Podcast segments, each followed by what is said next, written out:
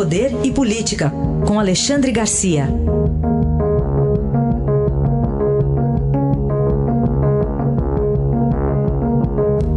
Alexandre, bom dia.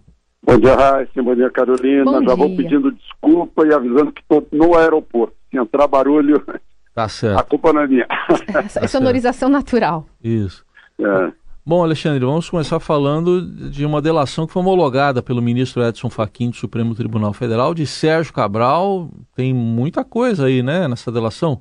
Tem muita coisa além daquela dança do, do guardanapo lá em Paris, né? É, é muita coisa. As pessoas estão curiosas para saber se ele vai entregar algum juiz, alguma venda de sentença, as relações entre ele, governador, né, ainda governador, e o Poder Judiciário. Há uma grande curiosidade a respeito disso. E o ministro relator da Lava Jato, o ministro Fachin, homologou essa, essa delação. Eu não sei qual é a intenção dele de reduzir pena, né? Ele ele está com 267 anos de condenações. Está preso desde outubro de 2016. Como ele tem 57 anos de idade, para cumprir tudo, né? embora a lei brasileira limite em 30 anos a prisão, né? mas se fosse cumprir tudo, ele teria que ser um Matusalém com 324 anos de vida. Né?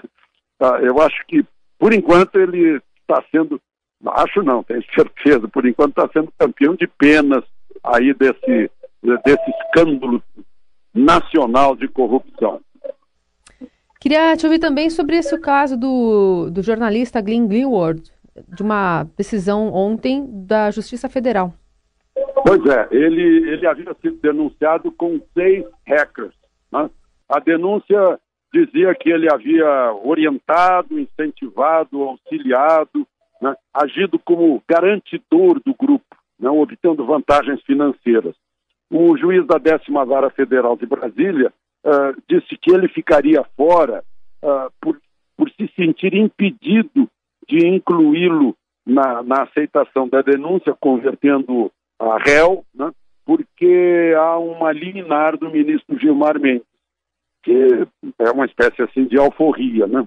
Essa liminar ainda tem que ser ah, examinada no Supremo, né? é uma medida, como o próprio nome indica, né, provisória, dando garantias ah, para, para Glenn Greenwald. Né? Então, agora ele fica dependente da decisão do Supremo sobre essa liminar. Os demais viraram réus, seis réus, né? os hackers, por organização criminosa, lavagem de dinheiro, interceptação ilegal e invasão de dispositivo de informática. As, as duas vítimas mais conhecidas são o então juiz Sérgio Moro e o coordenador eh, da, da Lava Jato, Deltan Dallagnol. E um outro assunto para a gente encerrar, Alexandre, a troca no Ministério do presidente Bolsonaro, Ministério da, do Desenvolvimento Regional, saindo Gustavo Canuto e entrando Rogério Marinho. E o que, que passa aí de recado na sua avaliação?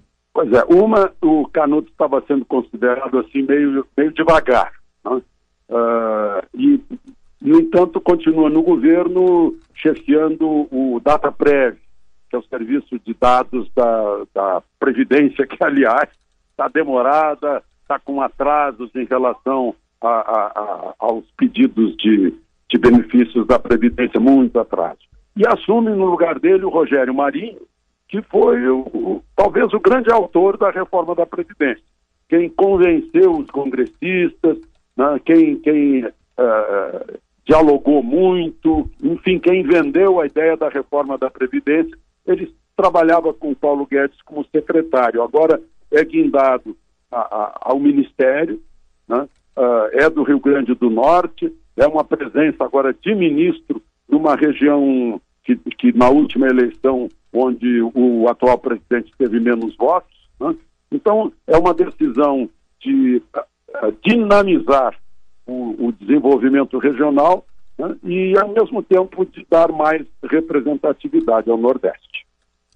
Essa análise de Alexandre Garcia que volta na segunda-feira ao Jornal Eldorado. Um bom fim de semana, Alexandre. Aproveitem o fim de semana.